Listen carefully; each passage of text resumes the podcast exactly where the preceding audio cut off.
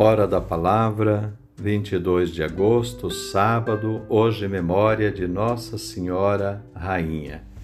O Evangelho de Lucas, capítulo 1, versículos 26 a 38. Anúncio do Evangelho de Jesus Cristo segundo Lucas.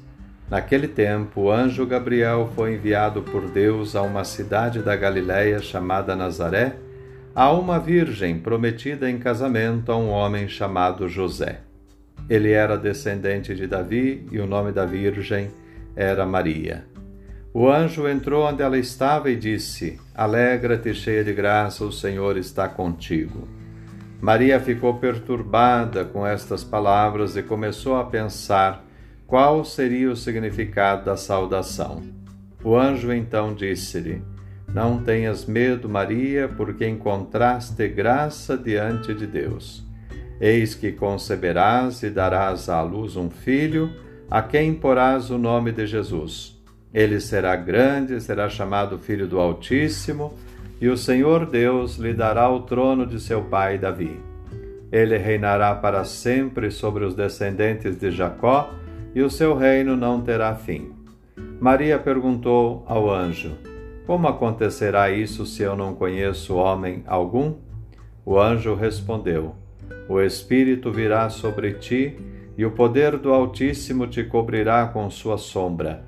Por isso, o menino que vai nascer será chamado Santo, Filho de Deus.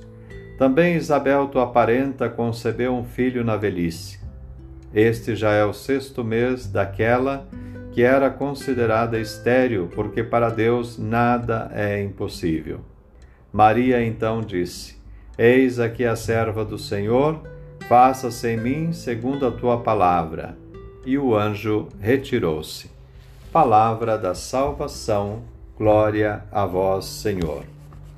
Saúde e paz. O povo cristão aproxima Maria de Jesus. Jesus é Rei, ela é rainha. Jesus é Senhor, ela é a Nossa Senhora. Jesus é o Redentor, ela é corredentora.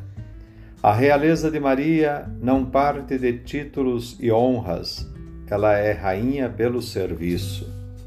O povo gosta de falar da Maria de pé no chão. Jesus veio para servir, Maria é rainha pelo serviço. A disponibilidade de Maria, a serva do Senhor, fez com que o Todo-Poderoso fizesse com ela grandes coisas. Maria não é um fim em si mesma, ela sempre aponta para seu filho Jesus. Fazei tudo o que ele disser.